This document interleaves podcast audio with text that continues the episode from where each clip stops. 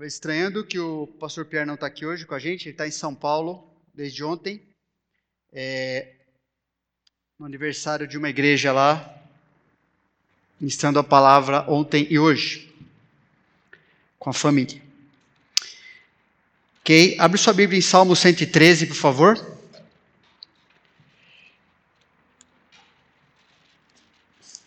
Obrigado.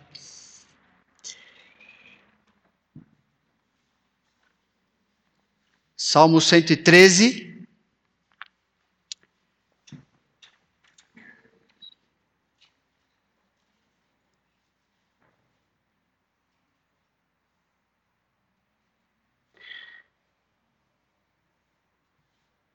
Pregar essa mensagem, ah, tenho pensado, orado a Deus,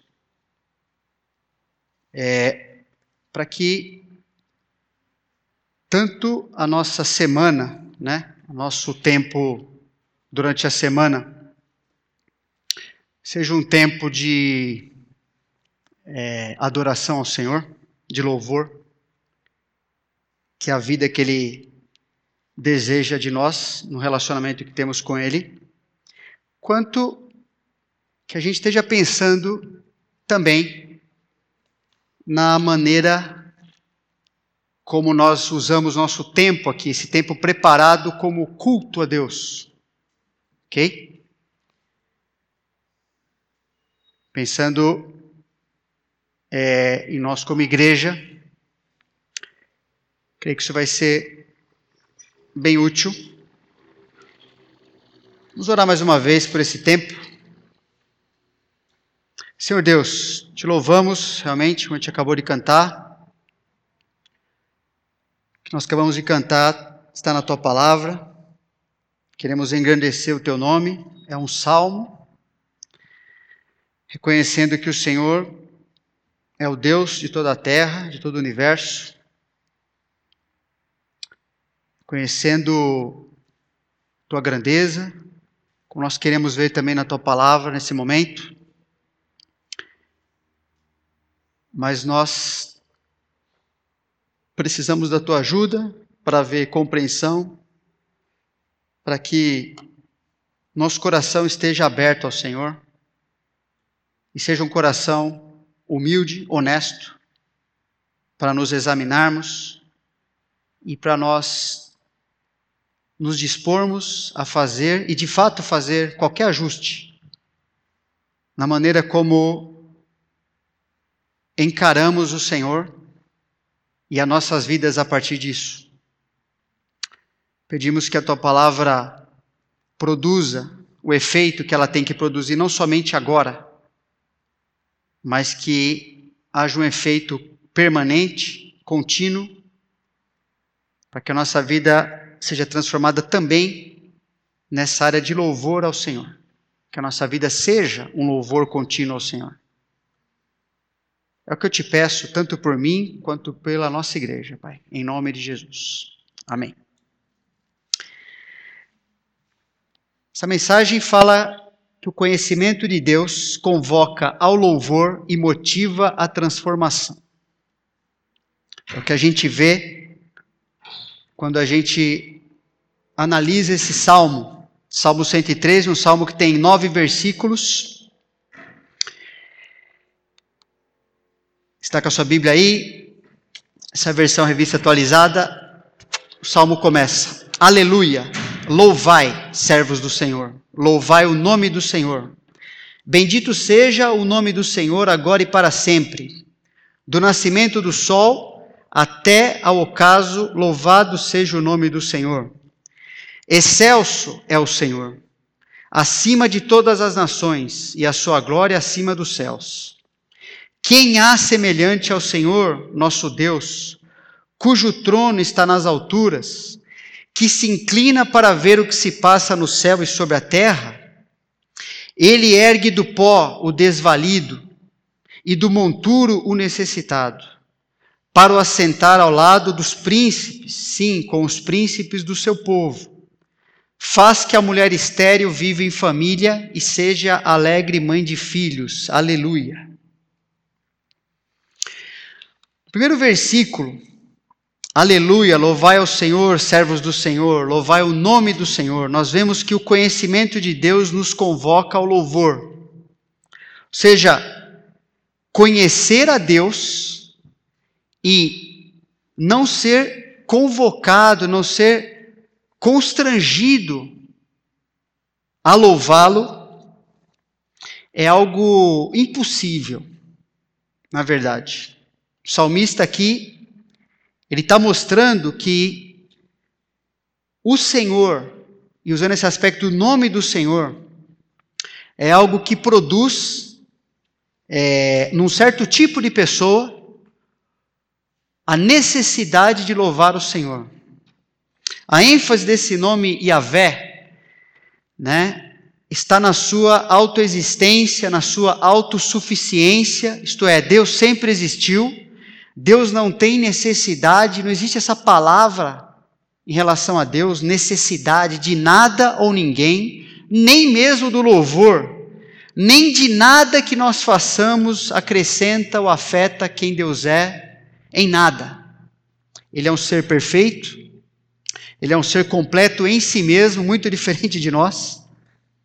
E é engraçado, ou interessante, todos os verbos nesse versículo 1 aqui, né? Louvai, louvai, né? Ah, expressa uma ordem a ser obedecida de maneira intencional, ou seja, louvem ao Senhor de verdade, louvem mesmo. Louvem porque querem louvar a Deus, não algo é, simplesmente como uma como algo que ah, tem que ser feito. Mas louve porque você quer se dedicar a isso. É o que o salmista está convocando as pessoas a fazerem. É uma convocação, você percebe? A que tipo de pessoa? Servos do Senhor. Ser servo de Deus é uma condição privilegiada. Essa expressão no Antigo Testamento, ela é sinônimo de possuir um relacionamento diferente com Deus, distinto. OK? Por quê? Porque o Senhor já se revelou a esse indivíduo como o Senhor, e o indivíduo já se posicionou como servo do Senhor. Não é uma convocação que acontece, que pode ser respondida naturalmente a uma pessoa que não se coloca como servo do Senhor. É alguém que já ocupa essa posição de servo, né? E esse relacionamento de servo e Senhor, ele sempre se baseia na redenção realizada por Deus, na salvação. Gosto da palavra redenção, né? Porque a palavra salvação às vezes dá uma ideia de algo que a gente às vezes pode ter essa ideia, né, de que ela é feito de uma vez por todas e que o processo termina ali. Mas a palavra redenção é algo que começa num ponto e vai acontecendo na nossa vida. Deus vai redimindo, vai resgatando tudo aquilo que é necessário para que se torne perfeito na nossa vida e mostre de maneira mais perfeita possível o Deus que nós que habita em nós e que nós servimos. Então, esse relacionamento de servo, ele se baseia nessa redenção realizada por Deus. Porque para a gente ser transformado em servos de Deus, Deus mesmo tem que nos resgatar de outros senhores. Isso aconteceu com Israel em relação ao Egito, e na história do povo de Israel ali, e também em relação à igreja no mundo. Coloquei um trecho para cada um, né? Israel manifestou certa vez falando para Deus o seguinte: Ó oh, Senhor, Deus nosso, outros senhores têm tido domínio sobre nós, mas graças a ti somente é que louvamos o teu nome. Reconhece aí uma intervenção de Deus para que uma condição de ser servo de outra coisa qualquer seja mudada. E Romanos 6, 22, 23, em relação a nós, na né, igreja, agora porém libertados do pecado, transformados em servos de Deus, tendes ou estão tendo vosso fruto para a santificação e por fim a vida eterna, porque o salário do pecado é a morte, mas o dom gratuito de Deus é a vida eterna em Cristo Jesus, nosso Senhor. Então essas pessoas redimidas conhecem o Senhor, são totalmente dependentes do Senhor porque conhecem o caráter do Senhor e o que o Senhor fez por elas. A gente tem falado aqui o que significa o nome do Senhor. O nome do Senhor expressa o caráter do Senhor, as qualidades, seus atributos, as perfeições que fazem de Deus ser o que Ele é e somente Ele ser o que Ele é. Por isso, olhar para o Senhor, olhar para o seu caráter, é uma convocação aos servos do Senhor a exaltar ao Senhor. Essa palavra louvar, exaltar, ela é ter essa ideia mesmo, você elogiar, você se gabar no caráter de Deus. É engraçado, mas essa palavra se aplica, né? Deus é perfeito. Então a gente nunca erra ao atribuir a Deus qualquer verdade sobre o que ele é e faz. Nunca vai ser exagero elogiar e exaltar a Deus. Por exemplo, se a gente elogiar uma outra pessoa que não é Deus, provavelmente ou certamente haverá erro nesse elogio. Mesmo que a pessoa seja muito boa, que ela tenha feito o melhor que ela pode, sempre haverá imperfeições na pessoa e no que ela faz, sempre. Né? Mas com Deus isso não acontece. Pelo contrário, nossa capacidade de elogiar a Deus é que falha. Nós nunca reconhecemos com perfeição a perfeição de Deus e de tudo que Ele faz. Nós não temos, pelo menos desse lado da eternidade, condição de fazer isso. E esse salmo está nos convocando. Se você é servo de Deus, se você tem um relacionamento que foi, é, foi é, ele é baseado na redenção, no fato de Deus ter tirado você de um senhorio que te levaria à morte, colocado debaixo da sua autoridade, para ser o seu único Deus, você é convocado a louvar, a falar de Deus, a se gabar, falar: Deus é isso mesmo, Deus fez isso, Deus fez aquilo, Deus é fantástico, é para acontecer isso na minha vida porque Deus é isso, ou Deus não, não deixou que isso acontecesse. É mostrar que você só existe e só funciona, sua vida só acontece porque Deus está agindo o tempo todo. Nesse momento, que pensamentos sobre Deus estão na sua mente? Não sei se está tá pensando nisso. Talvez sim. A gente veio aqui para cultuar a Deus, não é verdade? É o que a gente é, planejou fazer quando saímos da nossa casa. Seus pensamentos estão focados em Deus? Se seus pensamentos estão em Deus, o que você falou hoje a outras pessoas também exaltou a Deus, porque a boca fala do que o coração está cheio. Já parou para pensar nisso? Se realmente o nosso pensamento está no Senhor, o que a gente falou glorificou a Deus. Mas o contrário também é verdade. Ok? Também é possível que você esteja aqui desatento em relação a Deus pelo simples, hábito de vir, como a gente sempre faz. E se esse é o caso, pouco louvor sairá do seu coração, porque ele já está ocupado com você mesmo. Você já tem ocupação no seu coração suficiente. E a boca vai manifestar isso. E não vai ter muito louvor para Deus. Porque o coração está em outro lugar.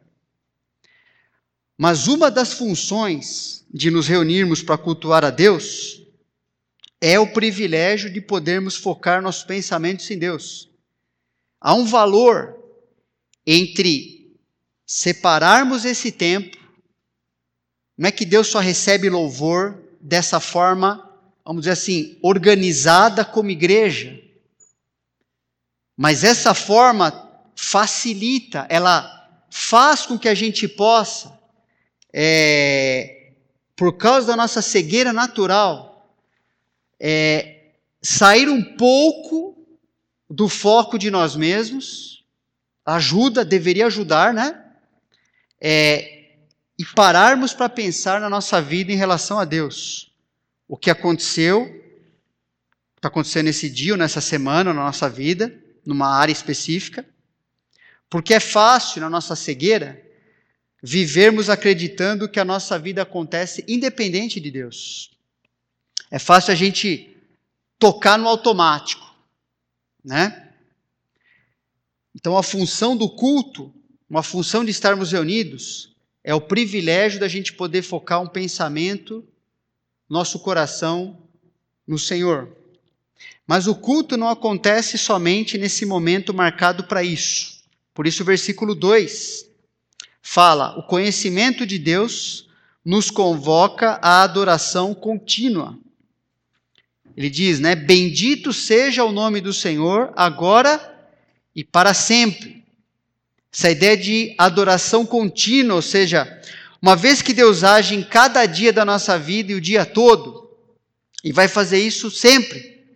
O caráter do Senhor deve ser adorado continuamente. Agora que a gente pode fazer isso eternamente de maneira muito melhor. Deus esteve conosco nessa semana que passou, não teve?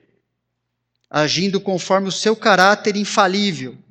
Mesmo que você, a gente não tenha percebido, tenha percebido isso, mas ele fez isso.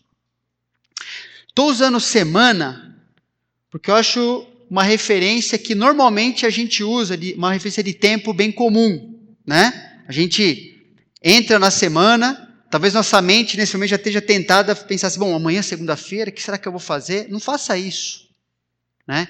Esse momento é um tempo que Deus preparou para que seus pensamentos estejam voltados a pensar, avaliar é, o que, que tem acontecido, como que a vida tem sido louvor ou não a Deus. Não é para as preocupações de segunda é, invadirem a nossa vida nesse momento. Na verdade, não é para invadir em momento nenhum. É, mas quando isso acontece, a gente pode se voltar para Deus por causa do caráter de Deus também. Então, a referência de semana é algo muito comum. A gente começa a semana já pensando no dia de descanso que vem em seguida, né? E é, Deus criou, inclusive, essa ideia, essa, essa marcação de tempo, né? Ele também quando criou todas as coisas, ele usou essa marcação de tempo para isso. Então, isso é uma referência muito boa. Mas ela foi feita, esse momento que a gente está aqui, foi feito para de fato haver uma dedicação a Deus, não neste momento, mas se toda semana é, serviu para isso. E o que não serviu, como pode passar a servir para isso? Agora, é lógico que quando a gente está passando uma situação difícil, diferente, é, a nossa marcação de tempo normalmente não é contada por semanas, mas, mas pela, pela saída daquela situação, né? Se você estiver num hospital, por exemplo, às vezes você não tem nem a noção do que dia você está lá, mas você não vê a hora de sair dali. Ou um casal de noivos não vê a hora de chegar ao casamento. A contagem de tempo muda um pouquinho. De qualquer forma, é, nessa semana, você se lembrou do caráter de Deus? De algo que o fez louvar a Deus pela lembrança do que ele é de verdade? O que aconteceria se Deus não agisse conforme o que ele é, para cumprir os propósitos que ele prometeu? Que diferença faria na sua semana se Deus não fosse o que ele é? A gente pode não estar tá nem percebendo isso. Pode estar tá desligado. Por isso, coisa importante, momento devocional diário. E meditar em Deus durante o dia todo, né? Trazer do seu devocional, do seu tempo com Deus, ele é algo para você levar o dia todo com você, que mantenha sua mente em Deus, é uma forma de lembrar o que Deus tem feito da transformação que ele está realizando, pois tendemos a passar pelo dia como se Deus não tivesse planejado e conduzido aquele dia na sua amorosa soberania na nossa vida. Interessante, pessoal, que é, devocional não é uma luta só de alguns, né? Tem a mesma luta. Interessante que o fundador do seminário que eu estudei, ele tem um ministério, não sei se ele continua fazendo isso, mas ele tinha um ministério de visitar ex-alunos.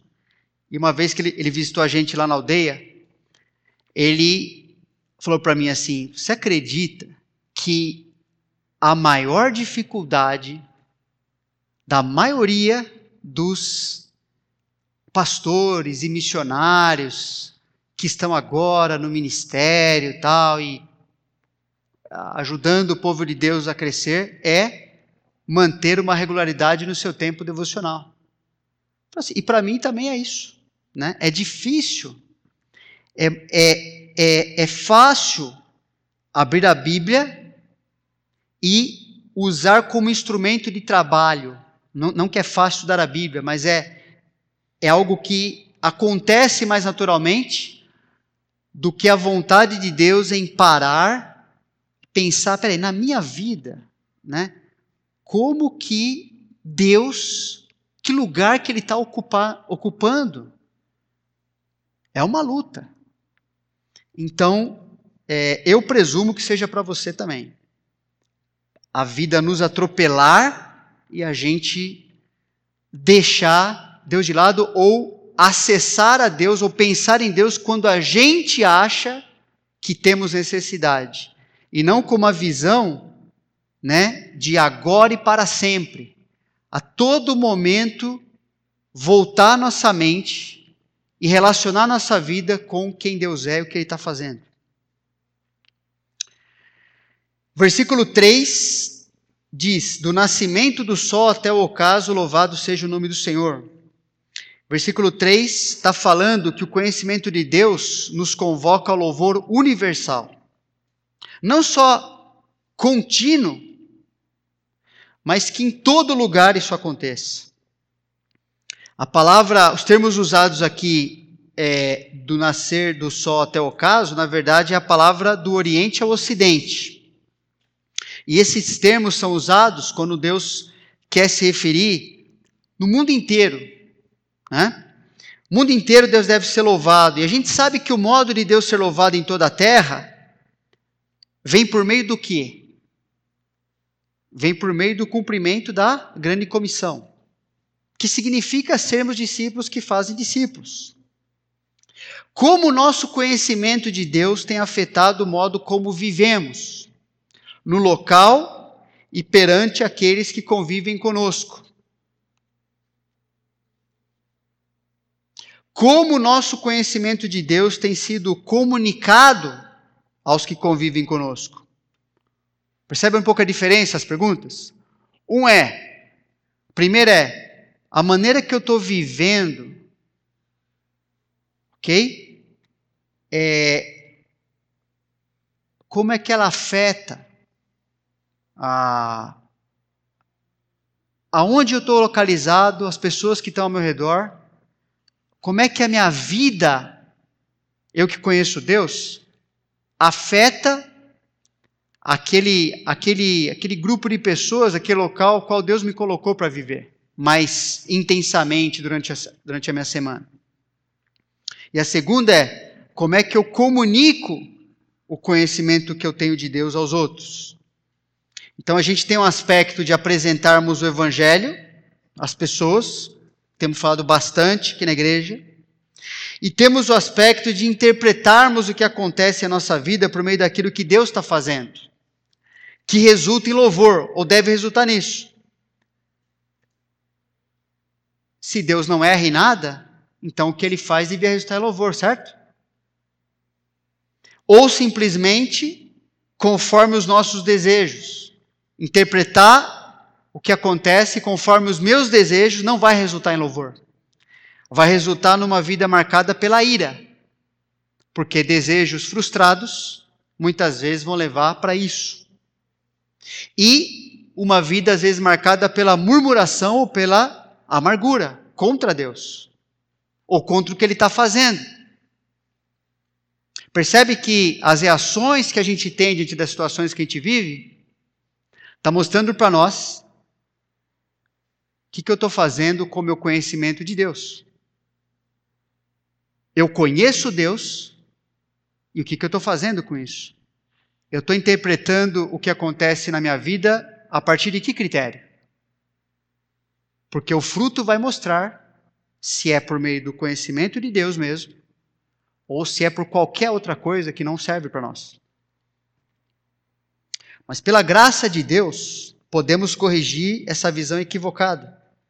Como é que a gente corrige essa visão equivocada em relação ao louvor de Deus ser universal?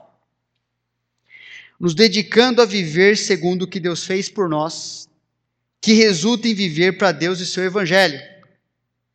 Paulo nos ensina que o amor de Cristo nos constrange, julgando nós isto. Um morreu por todos, logo todos morreram. E ele morreu por todos para que os que vivem não vivam mais para si mesmos, mas para aquele que por eles morreu e ressuscitou. Em que contexto Paulo escreveu isso? Num contexto onde ele está explicando por que, como que ele suportava tanta lambada nas costas. Por que, que ele insistia, por que, que ele se dedicava a comunicar Deus para as pessoas mesmo sofrendo, sofrendo tanta contrariedade por parte dessas pessoas? Ele está respondendo com isso aí. O que Deus fez por mim me leva a viver desse jeto. O que Ele fez por mim é, não só me motiva, mas me dá poder verdadeiro para viver desse jeito. E é por isso que eu vivo desse jeito. Versículo 4 do salmo que a gente está vendo fala: Excelso é o Senhor, acima de todas as nações e a sua glória acima dos céus. E nesse ponto, o conhecimento de Deus nos motiva a exaltar a sua superioridade sobre tudo, sobre todos. Percebe que uma das coisas que mais nos impressiona e nesse momento que está passando pelo Brasil, é algo que está o tempo todo, né? nem que você não quiser, você não, você não consegue deixar de ouvir sobre esse assunto. É algo que nos impressiona é o cenário político. E o cenário político nacional e mundial. Né? E a palavra que está aqui sendo usada, né? A Deus excelso acima de todas as nações, a palavra nações ou palavra povos, né? seja, esses grupamentos de pessoas organizadas debaixo de um certo líder, ok? E esse cenário mundial é apresentado a nós, geralmente pelos descrentes, né? Que muitas vezes detêm ó, os meios de comunicação ali, como se a vida presente e futura dependesse das decisões desses homens poderosos. Na maioria dos casos são insensatos também, cujas decisões têm o poder de impactar a nossa vida. Mas a gente não precisa ter medo. O que esse versículo está falando? Excelso é o Senhor, acima de todas as nações, e a sua glória acima dos céus. Ou seja, mesmo decisões que impactam a nossa vida de maneira direta ou indireta, não precisa nos levar a viver com medo, porque se a gente pegasse todas as nações juntas ao mesmo tempo e colocasse todo o poder que elas têm contra você, sendo você um servo de Deus, o que aconteceria? Será que elas prevaleceriam? Creio que não. Eis que as nações são consideradas por ele como um pingo que cai de um balde, e como um grão de pó na balança.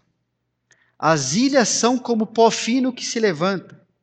Nem todo o Líbano basta para queimar, nem os seus animais para um holocausto. Todas as nações são perante ele como coisa que não é nada.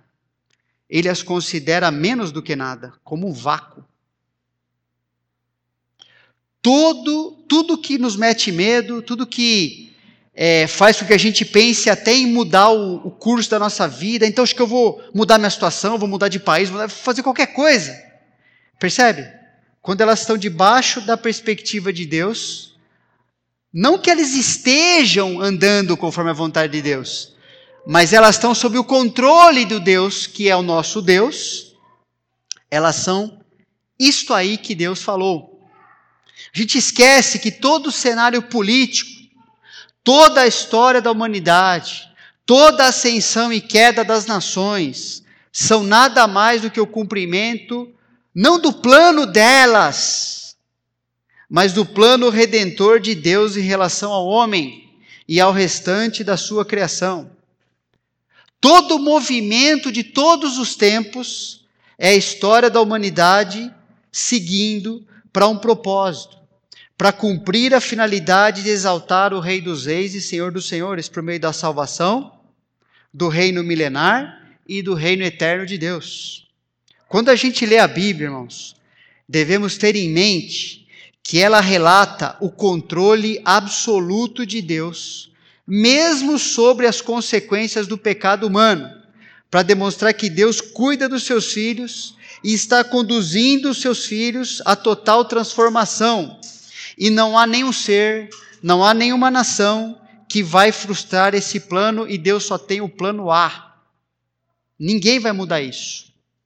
Quando a gente olha para a história que está pelo menos registrada na Bíblia, é que outra história muitas vezes é desonesta. Ela exclui certos dados que também exaltariam a Deus, então ela deixa de fora. Mas a história que está registrada na Bíblia, que é parte da história do mundo, pensa em José sob o Império Egípcio, por exemplo.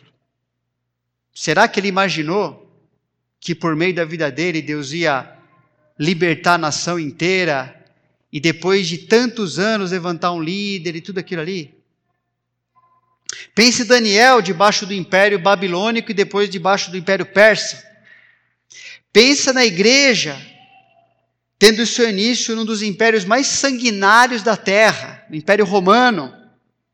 Pensa na igreja sob qualquer governo de qualquer regime vivendo, mesmo com dificuldade, lugares que é difícil se manter fiel a Cristo. Porque Jesus venceu. E o último reino desse mundo, pelo menos o reino aqui marcado pelo tempo, né? Será o de Jesus, que finalmente se tornará em um reino eterno depois. Nabucodonosor, pensa naquela estátua que já viu no retiro de carnaval uns anos atrás, lembra? Ele era cabeça de ouro. Não, não existiu na face da terra, até aquele momento de Nabucodonosor, e nenhum existiria depois, nenhum reino que alcançasse a glória, o poder que a Babilônia teve. Em todos os sentidos e, e também no sentido negativo, né? A Babilônia ela era poderosa em muitos aspectos positivos de poderio de militar, conquista de território, mas também o maior centro de idolatria, exportador de religiões que a gente está convivendo até hoje. E aquele rei avisado pelo Daniel, né? Que ele não devia se exaltar, já tinha, tido uma experiência com Deus, e não devia se exaltar achando que ele estava ali pelo seu próprio mérito, mas é que Deus tinha colocado ele ali para cumprir um propósito por um certo tempo. Ele se exaltou, ele falou assim: Eu não vou ligar para essa advertência. E a gente sabe o que aconteceu com ele. Se colocou ele numa situação, uma doença ali, um, uma condição que ele literalmente começou a comer grama.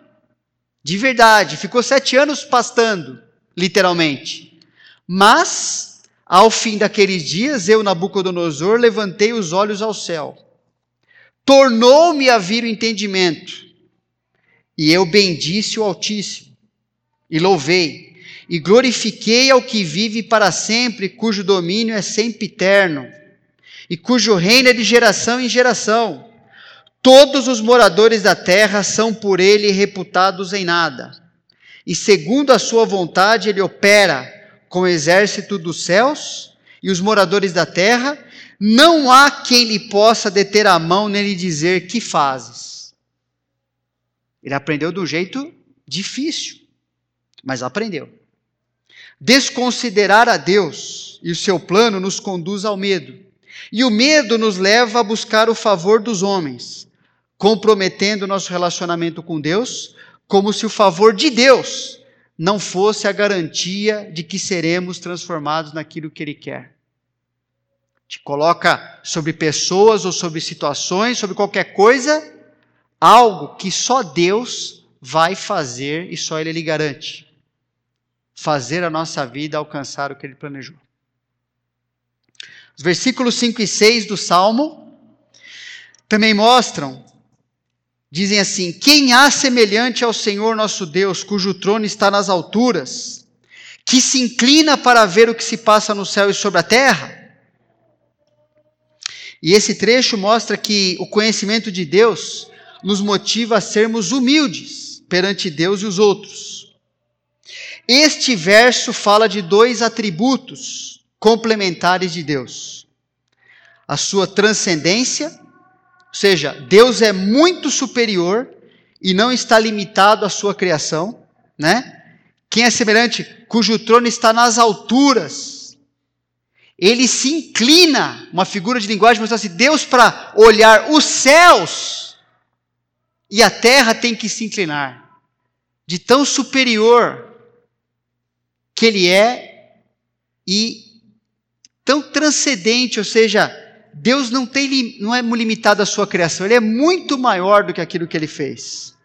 Mas esse verso também fala da sua imanência, ou seja, Deus está presente e ativo em sua criação.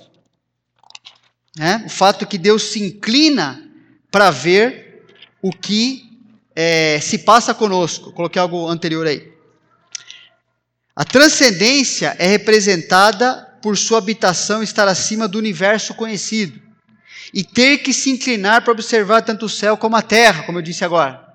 E a sua imanência nesse versículo é representada por Deus se inclinar para observar tudo o que se passa em sua criação e nada escapar do seu interesse e da sua ação. Na verdade, esse verbo é, se inclina, ele é muito interessante, porque significa ele se humilha. Você lembra de alguém que fez isso na Bíblia? Que alguém que da sua mais alta posição se humilhou para ver a situação é, dos homens. Não só ver, né? Deus não é um observador curioso, ele sabe o que está acontecendo.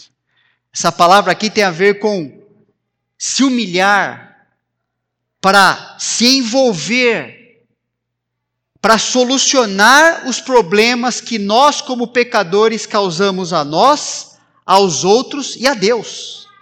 Foi isso que Jesus fez, não foi? Pois ele, subsistindo em forma de Deus, não julgou como usurpação o ser igual a Deus, não se apegou ao fato de ser Deus e, e ter todos os privilégios sendo Deus, Antes, a si mesmo se esvaziou, assumindo a forma de servo, tornando-se em semelhança de homens, e reconhecido em figura humana, a si mesmo se humilhou, tornando-se obediente até a morte e morte de cruz. Foi Deus que fez isso. O Deus que o salmista falou, que habita no seu trono acima de tudo. Se inclinou, se humilhou, se permitiu ser tratado dessa forma para solucionar um problema meu e seu. A descrição do que o Senhor Jesus fez, sendo quem Ele é, se tornou o maior motivo para nossa busca constante de humildade. A gente não gosta de humildade mas a gente devia gostar por causa do que Jesus fez, sendo quem Ele é. Pois somos novas criaturas, irmãos, nas quais Deus habita. Não é bom ser nova criatura? Não é bom ser filho de Deus? Mas ainda necessitadas de aprender a vencer aquela tendência natural de nos exaltarmos sobre os outros e de vivermos felizes quando estamos vivendo para satisfazer os nossos desejos egoístas. É uma tendência em nós. E o que Jesus fez, sendo quem Ele é, deve ser o maior motivo da gente buscar humildade acima de tudo. E é interessante que isso que Jesus fez, Filipenses 2, 6 a 8, começa com, percebeu? Pois, porque é algo que ele está mostrando assim, ó, esse é o motivo que vocês deviam viver de uma certa forma. E a certa forma que ele coloca está nos versículos anteriores. Eu coloquei aqui uma tradução que ela esclarece um pouco mais, ela é uma linguagem um pouco mais esclarecedora. A tradução é a linguagem de hoje, que fala assim, que os versículos anteriores ao que a gente viu sobre Jesus. Por estarem unidos com Cristo, vocês são fortes. O amor dele os anima. E vocês participam do Espírito de Deus. E também são bondosos e misericordiosos uns com os outros. Então peço que me deem a grande satisfação de viver em harmonia tendo o mesmo amor e sendo unidos de alma e mente. Não façam nada por interesse pessoal ou por desejos tolos de receber elogios, mas sejam humildes e considerem os outros superiores a vocês mesmos. Que ninguém procure somente os seus próprios interesses, mas também os dos outros. Tenham entre vocês o mesmo modo de pensar que Cristo Jesus tinha pois ele, subsistindo em forma de Deus, percebe? É isso que Deus espera. A correção da nossa arrogância, da nossa soberba, da busca de nossos interesses sobre os dos outros, só vai acontecer pelo exercício constante de contemplarmos a Deus na Sua palavra e olharmos para nós mesmos segundo a Sua palavra, e a partir dessa visão bíblica, nos relacionarmos com os outros segundo os mandamentos e princípios da Sua palavra. Pouco importa, você ou eu, sermos aceitos segundo os critérios de outros pecadores. Pouco importa se as pessoas gostam de você baseados no que você é. Deus não está nem aí para isso. Deus quer que as pessoas vejam em você o Jesus que Ele colocou em você. E que você se relacione, eu também, com os outros, baseado nisso aqui, ó. Olhando a Deus como alguém que deve ser exaltado, e a mim, a você, como servo que deve amar os outros como a si mesmo. Que não está aqui para ser aceito conforme o que você prefere, nem eu. Porque Deus já colocou a sua preferência aqui. E a igreja é a única instituição na face da terra que tem o privilégio e poder das pessoas poderem viver dessa forma e crescerem em humildade e crescendo em humildade, sumirem e mostrarem o Senhor Jesus. Nós temos esse privilégio. O conhecimento de Deus nos motiva a sermos humildes. Você pode ter certeza, meu irmão e minha irmã, e eu também, que quando eu não estou buscando viver dessa forma, com humildade, quando isso não tem tanto valor para mim, quando isso está abaixo de me exaltar, é porque eu perdi ou estou perdendo, estou ficando endurecido em relação ao conhecimento de Deus. Eu não estou enxergando mais a Deus e por isso eu não estou me enxergando mais. E isso aqui é a correção. E os próximos versículos falam que isso tem a ver com a graça de Deus para nós. Ainda bem que ele coloca um trecho desse para a minha vida e para a sua. versículos 7 e 8 do Salmo, ele ergue do pó o desvalido e do monturo o necessitado, para o assentar ao lado dos príncipes, sim, com os príncipes do seu povo. O conhecimento de Deus nos motiva a confiar que Ele nos trata segundo a graça. A visão correta de nós mesmos, segundo a Bíblia, é esta condição apresentada nesses versículos aí. Se você não se enxerga como um desvalido e como necessitado, você não está se enxergando biblicamente. Nem eu. Essas duas palavras, desvalido e necessitado, elas indicam uma miséria extrema. Uma pessoa sem a mínima condição de fazer algo que possa mudar a sua própria situação. Você lembra do Sermão do Monte? Quando Jesus falou, primeira bem-aventurança que ele falou foi qual?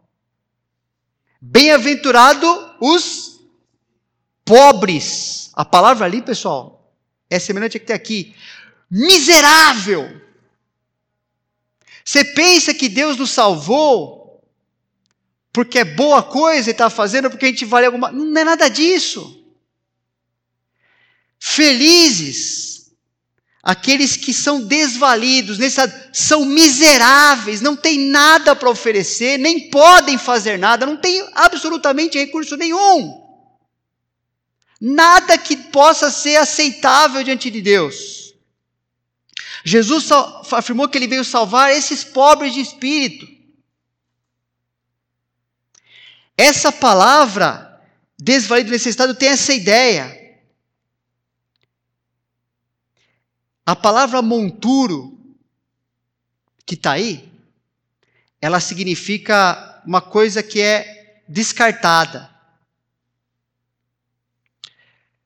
Mas ela também significa uma palavra que era usada para o um monte de estrume. Quando Deus te alcançou e me alcançou, é isso que ele se enxergou e é nisso que ele se envolveu e em nada mudou quem ele é. Que Deus maravilhoso!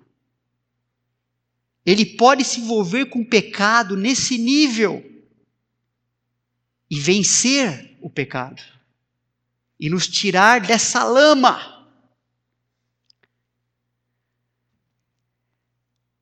Nós não podemos perder a visão do que nós somos e do que Deus é. Só que à medida que a igreja vive seus últimos momentos nesse mundo, a gente viu até na primeira parte aqui do, do ensino, né? Nos últimos tempos, à medida que a gente vive nesse mundo, dopado às vezes pelas coisas que nos oferecem, com fantasias malucas, interesses absurdos, mesmo tendo testemunho após testemunho de vidas arruinadas dando errado, ainda é uma tentação para o nosso coração muitas vezes, e é uma tendência de esquecer quem nós somos. A igreja tem tendência de esquecer quem ela é e de vivermos satisfeitos conosco, com aquilo que pensamos e fazemos, vivendo na prática como deuses de nós mesmos. E o arrependimento se torna necessário, até porque há muita gente que está na igreja visível, que ainda necessita de conversão para poder participar da igreja invisível, da igreja celeste. E lá em Apocalipse, Jesus adverte em relação a esse tipo, essa tendência que é, que é na igreja. Pois dizes, advertindo a última igreja de, Laodiceia: Estou rico e abastado, e não preciso de coisa alguma, e nem sabes que tu és infeliz, sim, miserável, pobre, cego e nu. Aconselho-te que de mim compres ouro refinado, pelo fogo para te enriqueceres, vestiduras brancas para te vestires, a fim de que não seja manifesta a vergonha da tua nudez, e colírio para ungires os olhos, a fim de que vejas. Eu repreendo e disciplino a quantos amo. Sê, pois, zeloso e arrepende-te. Eis que estou à porta e bato. Se alguém ouvir a minha voz e abrir a porta, entrarei em sua casa e cearei com ele e ele comigo. Ao vencedor dar-lhe-ei sentar-se comigo no meu trono, assim como também eu venci e me sentei com meu Pai no seu trono. Quem tem ouvidos, ouça o que o Espírito diz à igreja. Não é parecido com o salmo que a gente está vendo?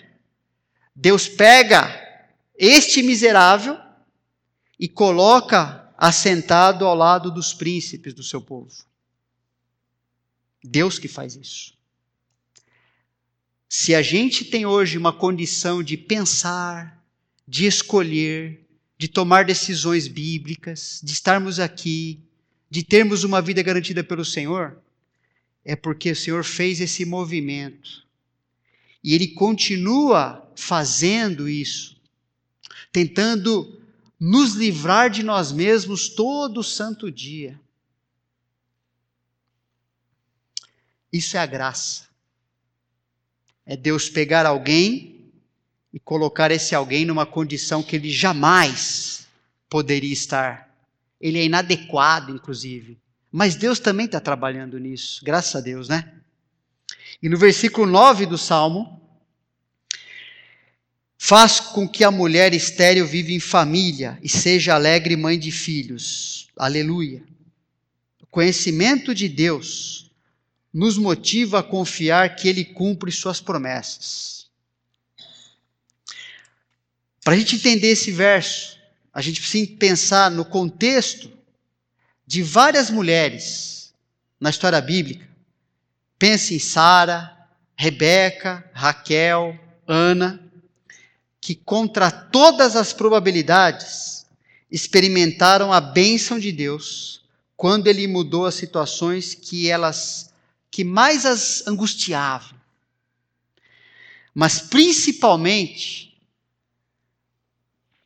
não é uma mudança de situação em si, principalmente a transformação das vidas dessas pessoas, de incrédulas, de perdidas, a crentes em Deus, simplesmente porque Deus escolheu amá-las, apesar delas serem elas mesmas. Apesar de continuarem fazendo um monte de besteira, do jeito que eu também continuo fazendo todo dia. Deus cumpre as suas promessas. O conhecimento de Deus nos motiva a descansar o nosso coração nessa verdade. Pense que Deus cumprirá cada promessa reservada a você. Talvez não vai ser uma mudança da situação que você imagina. Mas se não for essa situação, qual é a certeza que você pode ter, que eu posso ter? Que aquilo a mim, era só uma imaginação minha que eu precisava, mas eu falava, não é, fica tranquilo.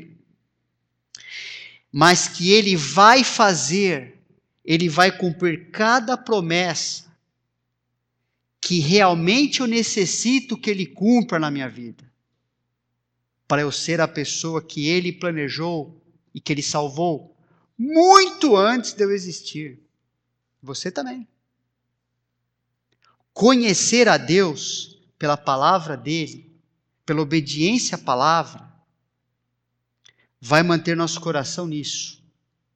Se ele mudar as situações, que bom. Ele achou que assim era melhor. Se ele não mudar as situações, ele sabe exatamente o que está fazendo, porque ele é Deus. Eu não sei. Eu não entendo tudo. Ele entende. Ele não erra e não falha. Amém? Por isso, aleluia. Louvem a Yahvé. Senhor Deus, queremos pedir ao Senhor, mais uma vez, e agradecer, porque o Senhor não se cansa de ouvir o que a gente pede. O Senhor nos conhece. Uma forma de glorificar o Senhor é se inclinar ao Senhor como necessitados, como dependentes, não tentando ser autossuficientes, que nós não somos, mas pedimos ao Senhor que o Senhor conduza a nossa vida que a gente interprete o que o Senhor está fazendo, colocando a palavra graça em cima de tudo que o Senhor faz, produzindo em nós o teu favor, algo que nós não merecemos, algo que nós não conseguimos nem imaginar, mas o Senhor está fazendo isso. Nos motive a ter uma vida transformada e para isso gastarmos tempo, nos dedicarmos, nos tornarmos especialistas, Senhor, em conhecer o Senhor, em não termos dúvida do teu caráter, das tuas intenções, da maneira como o Senhor age em nossa vida. E se isso for verdade, tua palavra diz que o resultado na nossa vida será, por exemplo, o fruto do Espírito. Será amor, será alegria, será paz, todas aquelas coisas. Porque é uma vida dirigida por esse conhecimento do Senhor verdadeiro, que funciona. Não uma teoria. Pela tua misericórdia, Senhor, e tua graça, permite que a gente experimente nessa semana a lembrança do que a gente ouviu aqui na tua palavra. Que a gente possa voltar a essa palavra. É, com aquela expectativa de que eu preciso disso. Eu não posso viver sem olhar para o Senhor. Para que a gente possa diminuir no nosso conceito, Pai. Ele não nos serve para nós. Nos prejudica bastante. Que a gente possa olhar para o Senhor e ter o coração preenchido com a satisfação que só o Senhor promove na nossa vida. E eu tenho certeza que se isso acontecer, a minha vida e de cada um aqui vai estar crescendo, sendo transformada e glorificando o Senhor de maneira maior, mais completa e mais perfeita. E as coisas que estão nos atrapalhando hoje, os ídolos, falsos deuses, vão ocupar o seu lugar inferior, vão ser abandonados, porque estaremos satisfeitos com o Senhor. Nos ajuda, Senhor, porque nós nem conseguimos fazer isso. Te agradecemos, porque é a tua vontade. Nós estaríamos perdidos se não fosse. O Senhor que é fiel fará isso acontecer. Te agradecemos, Senhor. Que o nosso louvor individual na semana ou coletivo, seja assim. Faz com que a nossa vida seja voltada ao Senhor. Nos ajuda a viver dessa forma, Pai.